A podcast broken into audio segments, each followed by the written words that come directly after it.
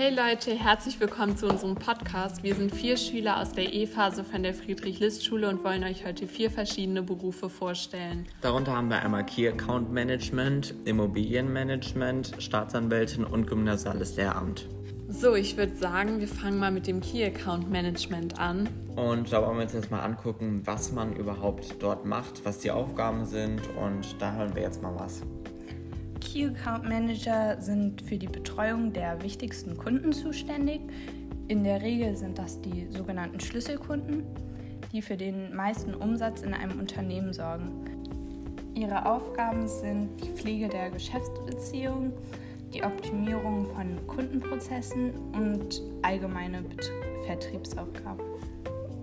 Und heißt es dann, dass du quasi die Kunden von verschiedenen Unternehmen irgendwie betreust oder bist du da an ein Unternehmen gebunden und bist in einem spezifischen Unternehmen, wo du dann quasi die Kunden fest betreust? Ja, man ist dann in einem spezifischen Unternehmen angestellt und da betreut man in einem bestimmten Bereich die Kunden. Also entweder das kann europaweit sein, das kann weltweit oder es kann halt auch einfach deutschlandweit sein. Ah, okay, cool. Also du kommst dann ja richtig rum. Und wie genau läuft das ab? Also wie genau stärkst du quasi diese Bindung von den wichtigen Kunden? Also wie betreust du die? Also der Beziehungsaufbau spielt eine ganz große Rolle. Der Aufbau einer engen und vertrauensvollen Beziehung zu den Schlüsselkunden ist von sehr großer Bedeutung. Dies beinhaltet regelmäßige Kommunikation, auch persönliche Treffen, das Verständnis für die Herausforderungen des Kunden und die Bereitstellung eines exzellenten Kundenservice und die Wünsche der, Wünsche der Kunden zu erfüllen. Okay, also machst du doch ein bisschen mehr als Kaffee kochen, um die Bindung zu stärken. Ja, tatsächlich ist es ein etwas aufwendiger und anspruchsvoller Beruf so wie ich vernommen habe, ähm, reist du ja dann auch ganz viel, weil diese Bindung zu den Kunden kommt ja auch dadurch zustande, dass ihr einfach regelmäßige Treffen so habt. Und das heißt schon, dass du dann öfter weg bist, auch im Ausland, oder? Ja, also manchmal kommen auch Kunden zu mir, aber ich würde halt auch sagen, dass man dann auch viel reisen muss und zu den Kunden kommen sollte, damit man die Beziehung auch stärkt und ja, klar, das ist ja so mäßig der Hauptpunkt ähm, von dem ganzen Job. Und wie sieht das dann quasi aus mit dem Familienleben? Also wie stehst du dazu? Weil ich glaube, das ist dann ja schon schwierig. Oder sagst du jetzt so, hast du so einen bestimmten Ort quasi, wo du wohnen willst? Oder wie sieht das aus? Steht das so ein bisschen gerade, also steht das ein bisschen im Kontrast einfach mit diesen vielen Reisen? Wie stehst du dazu? Also ich würde nicht sagen, dass man dadurch kein Familienleben haben kann, weil man ist ja auch nicht jede Woche zum Beispiel unterwegs. Und ja, Kunden kommen ja auch zu einem, aber natürlich ist man halt schon relativ viel unterwegs. Ja, also ist es schon so ein bisschen, der Beruf ist schon auf Karriere aus, sage ich mal, oder? Ja, würde ich schon sagen, aber trotzdem kann man ja Familie und so haben. Ja, also ähm, jetzt nochmal so eine Frage, wie das so in der Zukunft, wie du denkst, wie sich das entwickeln wird. Also wir haben ja jetzt auch viel so mit Umwelt und sowas und ich meine, dein Beruf lebt ja schon dadurch, auch dass du diese enge Beziehung ähm, zu deinen Kunden pflegst und da gehören halt einfach auch diese Reisen dazu.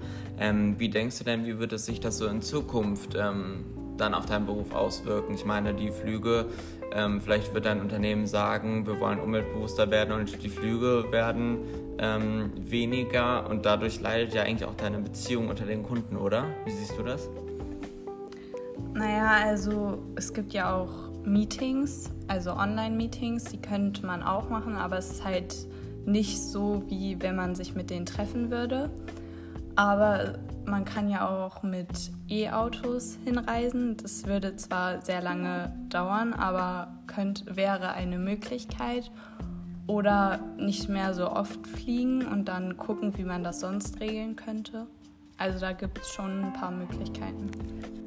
Ja, also ich glaube auch generell, dass es in Zukunft natürlich schwieriger wird, vor allem so jetzt auf die Umwelt bezogen. Wir wissen ja alle oder haben gerade auch große Ziele vor uns und wollen einfach ähm, viel, viel umweltfreundlicher werden und müssen das, also müssen das halt auch einfach. Und ich glaube, das ist natürlich dein Job. Es ist dann schon sehr schwierig, das so auszuüben, weil klar, E-Autos, aber die Frage ist jetzt auch, sind E-Autos wirklich so umweltfreundlich und wie willst du damit so mäßig weit kommen? Wisst ihr, was ich meine? Also die haben ja schon einen langen Ladezyklus und so. Also ich glaube, es gibt natürlich noch viel, wo man drüber nachdenken muss, aber an sich finde ich schon mal die Idee sehr cool von dem Beruf und so. Und das ist ja auch nicht deine Aufgabe, weil du bist ja einfach nur diejenige, die in dem Beruf tätig wird. Und genau, das ist ja einfach das Problem an diesem Beruf, was es in Zukunft geben wird. Da haben wir jetzt schon viel über das Key Account Management ähm, kennengelernt. Und dann gucken wir gleich mal weiter, wie es im Immobilienmanagement aussieht. Ähm, was sind denn da überhaupt die Aufgaben? Ich meine, jeder kennt ja so den Immobilienmakler, aber vielleicht ist das ja was anderes. Dann werden wir da jetzt mal drüber sprechen. Nee, also Immobilienmanagement ist einfach nur der Studiengang, der wird so genannt. Ähm, da ist einmal die Verwaltung der Immobilien. Das ist dann auch wieder das, ob man gucken muss, ob das die eigenen Immobilien sind, wenn man halt selbstständig ist, oder ob man bei einer Firma angestellt ist und Immobilien zugeweist bekommt. Aber das ist eigentlich egal. Also man muss halt die Immobilien verwalten. Man muss äh, Geschäftspläne aufstellen nach den Anforderungen und Wünschen der Kunden, aber natürlich auch nach den Anforderungen der Firma oder von sich selbst dann und ähm, Organisieren von Wartungsarbeiten, um halt die Häuser oder die Immobilien instand zu halten. Also ähm, heißt das quasi, dass du jetzt Immobilien kaufst oder irgendwie bekommst, sage ich mal, ähm, und dann die ein bisschen aufwertest oder renovierst oder was weiß ich, um die später dann zu vermieten oder zu verkaufen. Und das ist quasi dann das, womit du dein Geld verdienst. Genau, also das Geld verdienen tut man, indem man die Immobilien entweder vermietet oder verkauft. Das kommt halt auch wieder darauf an, worauf man sich dann spezialisiert, ob man sich auf den Verkauf von den Immobilien spezialisiert oder auf die Vermietung. Da muss man dann halt auch gucken, dass man die ganzen Nebenkosten und so für den ganzen Immobilien dann am Ende des Jahres auch noch abrechnet und verschickt. Also das ist jetzt nicht nur, dass du guckst, dass die Häuser in Ordnung sind und in Stand sind, sondern natürlich auch die ganzen Kosten und so dann irgendwann auch an die Mieter zurückkommen und zugestellt werden.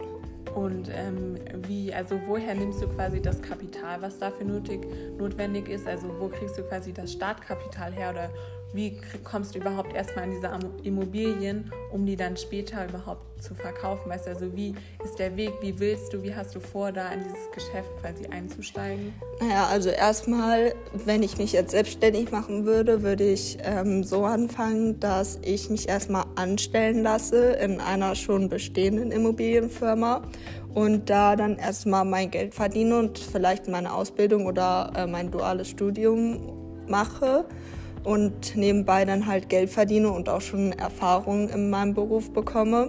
Und dann kann man ja immer noch gucken, ob man sagt, ja, okay, ich möchte doch einen eigenen ähm, Immobilienmarkt sozusagen aufmachen, also ein eigenes Unternehmen haben. Oder ob man sagt, nee, ich bleibe in dem Unternehmen und will nur meine zugeteilten Immobilien von meiner Firma haben. Aber ich wüsste jetzt nicht, wie man so, oder man müsste halt zur Bank gehen und die fragen, ob die einen Kredit dir aufbringen, aber würde ich jetzt auch nicht glauben, dass mir eine Bankenkredit in der Höhe geben würde. Ja. Okay, und ähm, wie sieht's aus? Also du möchtest aber schon gerne studieren, weil theoretisch könnte man ja auch einfach quasi anfangen, selber irgendwie Immobilien zu kaufen, sage ich mal, oder irgendwie ähm, zu renovieren und die quasi zu vermieten. Also du möchtest aber schon den Weg gehen und quasi studieren. Ja, genau. Also ich habe eigentlich schon den Plan, dass ich studieren möchte. Allerdings ein duales Studium. Das heißt, dass ich nebenbei dann noch in dem, Unterne also in dem Unternehmen schon arbeite und währenddessen studiere. Ähm, aber ja, ich habe schon vor, studi also das. Also würdest du jetzt ähm, schon sagen, ähm, dass es eigentlich besser wäre, wenn man studiert ähm, hat, sozusagen, dass man einfach in diesem Beruf ähm, mehr Erfolg hat oder einfach sich besser zurechtfindet?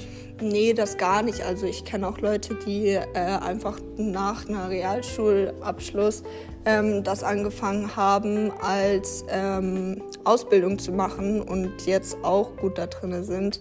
Es ist halt einfach für mich, dass ich gerne an der Uni da noch mal ein bisschen theoretisches Wissen und so bekommen möchte. Und wenn ich da merke, okay, weiß ich jetzt nicht, finde ich jetzt nicht so gut oder so, kann ich ja immer noch mein Studium abbrechen oder pausieren und dann einfach meine Ausbildung weitermachen, wenn ich das dual mache. Das ist ja kein Problem. Ja, ich finde es eigentlich echt cool, dass du jetzt nicht sagst, ja, ich habe genau so einen Plan, sondern ich möchte einfach mal gucken, so was das Leben vielleicht mit sich bringt. Die Einstellung finde ich sehr cool, weil es gibt ja eigentlich immer noch irgendwas, womit man nicht rechnet und ja, deswegen finde ich genau richtig so. Und ja, vielleicht nochmal so als Frage, was reizt dich denn überhaupt so an dem Beruf? Also warum sagst du jetzt, ja, ich glaube, das ist der Weg, den ich gehen möchte? Mhm, weil ich einfach, also ich finde es cool, dass man da ein bisschen Kontakt mit Menschen hat, also dass man nicht nur im Büro sitzt und die ganzen Rechnungen schreiben muss und so, sondern dass man auch ein bisschen Interaktion dann mit den ganzen Vermietern und Mietern hat. Ähm, allerdings bin ich jetzt auch nicht so der Typ, der so jetzt in der Schule oder so arbeiten könnte und jeden Tag mit, weiß ich nicht, 100 Menschen oder so gleichzeitig Kontakt hat. Das wäre mir einfach zu viel Kundenkontakt oder zu viel Kontakt generell an einem Tag für mich. Und deswegen äh, finde ich das ganz cool, dass man so seinen Schreibtisch hat, dass man also sein Büro hat, wo man auch seine Arbeiten machen kann, dass man aber trotzdem auch noch Kontakt so zu anderen Leuten hat. Ja, verstehe ich sehr gut. Ja, und du hast es ja eigentlich schon angesprochen, ähm, das Stichwort Schule. Und wir haben ja hier auch jemanden, der gerne Lehramt studieren möchte. Vielleicht können wir da jetzt einfach mal so ein bisschen näher einen Einblick gewinnen, was quasi das überhaupt bedeutet und vor allem, warum du dich dafür entschieden hast. Weil ich meine, 13 Jahre Schule sind wir eigentlich doch alle froh, dass es irgendwann auch mal vorbei ist. Ja, also tatsächlich ähm, habe ich mich für dieses gymnasiale Lehramt entschieden, weil es mir einfach Spaß macht, ähm, Leuten etwas beizubringen. Also ich erkläre auch gerne und ähm, ich würde auch sagen, ich bin ein relativ geduldiger Mensch, weil ich glaube, das ist das Wichtigste in dem Beruf. Ähm, weil ich meine, wenn ein Schüler was nicht versteht und man dann gleich ausrastet, ist ja jetzt irgendwie nicht so ähm, hilfreich. Aber ähm, nee, ich würde sagen, der Beruf ist halt vor allem das Wichtigste ist, dass man eine gute Bindung zu Menschen aufbauen kann, ähm, dass man einfach die Leute versteht und ähm, auch ähm, ihnen helfen kann, weil ohne die Hilfe würde es ja bei Lehramt nicht klappen. Und ähm, ja, also ich habe mich halt für diesen Beruf entschieden, weil, also ich meine, ja, 13 Jahre Schule ist schon krass, ähm, aber vielleicht liegt es auch einfach daran, weil man ja schon so eine enge Verbindung irgendwie zu diesem Ganzen aufgebaut hat über die Jahre. Und ich meine, man fühlt sich da ja irgendwie dann auch wohl. Und vielleicht sagt man ja auch irgendwie, dass man an seine Schule auch wieder zurückkommen möchte dann als Lehrer, weil es einem dort vielleicht auch Spaß gemacht hat. Vielleicht hat es einem auch keinen Spaß gemacht und möchte einfach zeigen, so Schule kann auch Spaß machen, möchte sich selbst irgendwie sowas beweisen. Und das fand ich irgendwie ganz cool, so das zu machen. Ja, okay, also ähm ich finde auch schon wirklich, dass das zu dir echt gut passt, weil du bist wirklich ein so geduldiger Mensch. Und ja, ähm, ja, wenn du gerne noch irgendwie dein ganzes Leben quasi, sage ich mal, in der Schule verbringen möchtest, kannst du das gerne machen. Ich glaube auch, das wäre das Richtige für dich. Ich persönlich würde das, glaube ich, nicht schaffen, aber was vor allem bei Lehrern, muss man ja sagen, ein riesen Pluspunkt ist, ist einfach, die Freizeit, sage ich jetzt mal. Also man hat so viele Ferien, man hat ja wirklich die ganzen Schulferien und ich glaube, das ist vor allem so für das Familienleben auch sehr, sehr vorteilhaft und dadurch, man ist ja auch noch Beamter, also das muss man auch dazu sagen und das macht einen Lehrerberuf natürlich schon sehr, sehr attraktiv. Ja, also auf jeden Fall, das mit den Ferien, was du gesagt hast, das ist natürlich für viele schon wichtig. Ich meine, wenn man irgendwie Kleinkinder hat und dann ähm, die gleichen Ferien wie die hat, das ist natürlich ähm, ein super Vorteil. Ähm, natürlich muss man auch sagen, es gibt natürlich nochmal so einen Unterschied ähm, in den einzelnen Lehramtsberufen. es gibt ja auch das höhere Lehramt. Da hat man dann natürlich jetzt auch nochmal ein bisschen höheren Aufwand. Ich meine, das ist ja dann mit dem Abitur und so verbunden. Ähm, aber ich habe mich jetzt für das gymnasiale Lehramt entschieden und dort liegen natürlich dann ganz andere Aufgaben. Also natürlich guckt man sich erstmal so an. Ähm, also ich meine, in der Grundschule ist ja erstmal, um das Kind irgendwie zu erziehen. Also dort ist ja, dort lernt man ja erstmal die Basics. Und ich meine, so in der Mittelstufe wird ja das erstmal so ein bisschen verfestigt. Ähm, da hat man, weiß man schon, wie man mit den anderen umgeht und sowas. Also viele wissen es natürlich nicht. Das ist natürlich sehr schade. Ähm, aber genau, also ich glaube, da liegen halt auch nochmal ein bisschen die Unterschiede und das mit den Ferien. Ist wirklich ein riesen Pluspunkt, aber man hat natürlich auch wirklich den Zeitaufwand. Also es ist nicht mit riesen Freizeit verbunden, weil ich natürlich ähm, auch Unterricht vorbereiten muss und sowas. Ähm, aber ich würde schon sagen, dass es ähm, jetzt gerade, wenn man irgendwie was mit Familie und sowas plant, dass man dort mit den Ferien schon einen riesen Pluspunkt hat. Ähm, hast du nicht auch Angst vor dem hohen Stress oder Lärmpegel oder dass vielleicht anstrengende Eltern in die Schule kommen? Ähm, tatsächlich ja, weil man kriegt ja irgendwie schon so mit, wenn man jetzt so selbst in der Klasse sitzt, denkt man sich so, oh, das ist ja hier irgendwie ein bisschen, also manchmal muss man dann schon denken, wenn ich jetzt Lehrer wäre, ich glaube, da würde ich irgendwie nicht so ähm, ruhig bleiben. Ähm, aber das ist ja eigentlich genau die Challenge an diesem Beruf. Und der Stress ist ja jetzt irgendwie in jedem Beruf natürlich ein ähm, Punkt. Also ich meine, das hast du jetzt auch mit dem Key Account Management. Ich glaube, das ist schon stressig, wenn man da irgendwie äh, immer reisen muss, man muss packen. Und ich glaube auch beim Immobilienmanagement, ähm, das ist ja auch ziemlich stressig, da man weiß nicht, wie sich die Immobilienpreise entwickeln und so. Und das einfach immer neu einzuschätzen. Also ich glaube, mit Stress kann man da eigentlich ähm, bei niemandem irgendwie sagen, so, boah, hast du jetzt eigentlich keinen stressigen Beruf. Also gibt es wenige, wo ich das sagen würde, aber ich glaube, das ist halt einfach, dafür sucht man sich den Beruf aus. Man ist dafür auch vorbereitet, dass man das machen muss. Ja, ich glaube tatsächlich, jeder Beruf hat einfach gewisse Schwierigkeiten, die er, die er mit sich bringt und mit denen man, die man quasi handeln muss. Und das ist natürlich, bedeutet natürlich auch Stress. Und ich glaube, vor allem beim Lehramt ist es halt gerade das mit diesen Kindern, sage ich mal, die auch mal anstrengend sein können oder auch die Eltern. Und das ist ja vor allem dieses riesige Problem dabei. Aber wenn du für dich weißt, dass du damit klarkommst, ist ja Lehramt auf jeden Fall der richtige Beruf für dich, weil ich glaube, das ist wirklich das A und O für Lehramt natürlich gut erklären können, aber auch diesen Stress, diesen ganzen Kinder, das Geschrei aushalten zu können, sage ich mal. Es kommt ja nochmal vor allem total drauf an, wo du jetzt tätig bist. Also jetzt Grundschule oder Oberstufe ist ja macht nochmal einen riesen Unterschied. Ja. Ja, auf jeden Fall würde ich auch sagen. Ähm, so, und dann würde ich jetzt mal gucken. Wir hätten jetzt noch unseren Beruf als Staatsanwältin. Und da würde ich dich jetzt einfach mal fragen. Du hast mich ja jetzt eben was gefragt. Jetzt würde ich dich mal fragen, was ist das denn überhaupt? Man sieht ja immer so in den Serien so Staatsanwältin kommt und so, aber was, was machst du überhaupt in dem Beruf? Ähm, ja, genau. Und zwar die Staatsanwältin, die ähm, vertritt quasi beim, Straf, beim Strafverfahren vor Gericht die Anklage. Das bedeutet, erstmal geht's los die Beweisaufnahme. Also wenn man irgendwie einen Fall quasi vorliegen hat, ist ja meistens die Polizei dafür zuständig und fängt an, Beweise zu sammeln. Sind es jetzt aber schwerwiegendere Fälle wie also organisierte Kriminalität, wie zum Beispiel richtige Geldwäsche oder Betrug oder auch Handel mit Drogen, wo es halt einfach wirklich um große Gruppen, sage ich mal, geht, da kommt dann quasi auch schon bei den Ermittlungen die Staatsanwaltschaft äh, mit ins Spiel und wird aktiv und beteiligt sich auch an der Beweisaufnahme. Aber also die Staatsanwaltschaft arbeitet ganz eng mit der Polizei zusammen. Und letztendlich ist es dann quasi, sind es die Staatsanwälte oder die Staatsanwaltschaft, die dann ähm, die Anklage stellt. Das heißt, bei, wenn die Staatsanwältin quasi genügend Beweise oder ja, genügend Beweise vorliegen hat und ja, einfach sich sicher ist quasi, kann, hat sie das Recht, ähm, ja, Anklage zu erheben.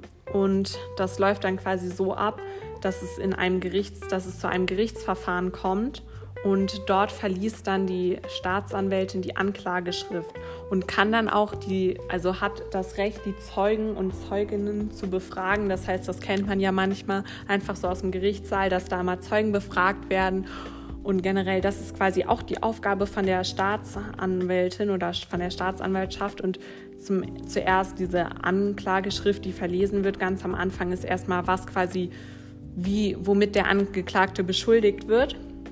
Und zum Schluss kommt dann das Schlussplädoyer, das heißt, das ist dann der Antrag zum Urteil und das stellt auch die Staatsanwältin. Das heißt, die Staatsanwältin stellt quasi den Antrag oder das Urteil, welche Strafe der Angeklagte erlangen kann. Dabei ist aber wichtig, ähm, die Staatsanwaltschaft ist quasi, ähm, also ergreift keine Partei. Das ist ein faires und rechtsstaatliches Verfahren. Das heißt, sie kann auch, also sie sammelt quasi Gegen- und für Beweise und ähm, am Ende kann sie dann auch den Freispruch fordern. Sie kann aber zum Beispiel auch etwas anderes, ein anderes Urteil fordern, zum Beispiel irgendwie Sozialstunden oder so. Das heißt quasi, dieses Urteil kommt letztendlich erstmal von der Staatsanwaltschaft und der Richter, der, ähm, ja, der beglaubigt das quasi. Und das heißt, die Staatsanwältin hat sehr vielfältig in ihren Aufgaben und ist natürlich sehr eng mit Jura verbunden und es geht vor allem quasi um dieses Recht. Und ähm, mit dem Jura, also man studiert ja jetzt Jura dann, ähm, um den Beruf auszuüben. Weißt du denn, wie das so aussieht? Also wie man irgendwie, wie viele Semester man da belegen muss und ähm, ja. Ja, das ist tatsächlich neun Semester lang, also ungefähr sieben Jahre.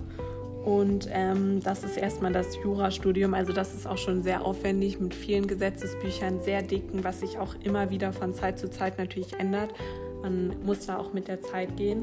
Und ja, dann muss man aber noch einen zweijährigen Vorbereitungsdienst quasi absolviert haben und beide juristische Staatsexamen überdurchschnittlich gut abgeschlossen haben. Erst dann kann man quasi, hat man eine Chance darauf, als Staatsanwältin eingestellt zu werden. Und ja, vorher musste man quasi sogenannte Richterin auf Probe sein. Das heißt, man kann nicht direkt nach dem Studium schon Staatsanwältin werden. Das geht leider nicht. Ähm, und ja, tatsächlich zur Staatsanwältin kann es vielleicht auch nochmal wichtig zu erwähnen, dass die sind quasi auf der ähm, hierarchischen Ebene, Ebene von der Behörde und es sind auch Beamte.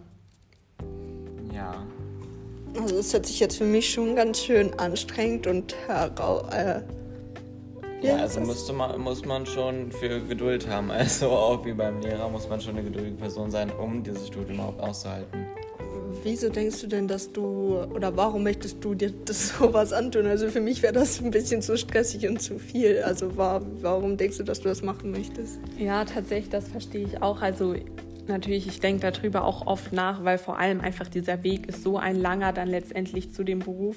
Aber ja, irgendwie der Beruf fasziniert mich einfach schon so ein bisschen, auch einfach, weil man immer wieder mit Menschen in Kontakt ist, aber auch dieses Durchsetzungsvermögen ist einfach in diesem Beruf so gefragt und ja, ich, ich mag es einfach, Diskussionen zu führen, generell irgendwie sich durchzusetzen und so. Das ist einfach was, was ja, was ich gerne mache und vielleicht mir auch irgendwie liegt. Und das ist natürlich für den Beruf sehr ausschlaggebend und sehr vom Vorteil. Und auch gute Menschenkenntnis und gutes Urteilsvermögen gehört da auch mit dazu.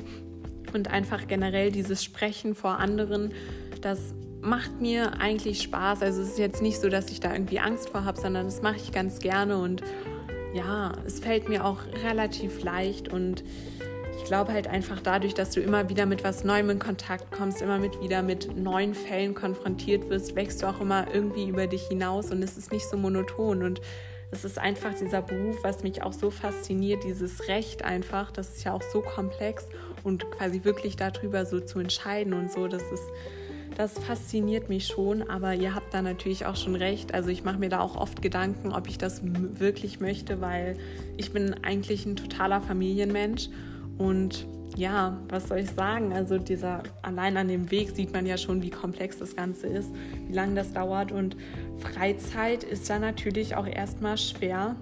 Und man muss ja auch erstmal diese sieben Jahre durchlaufen.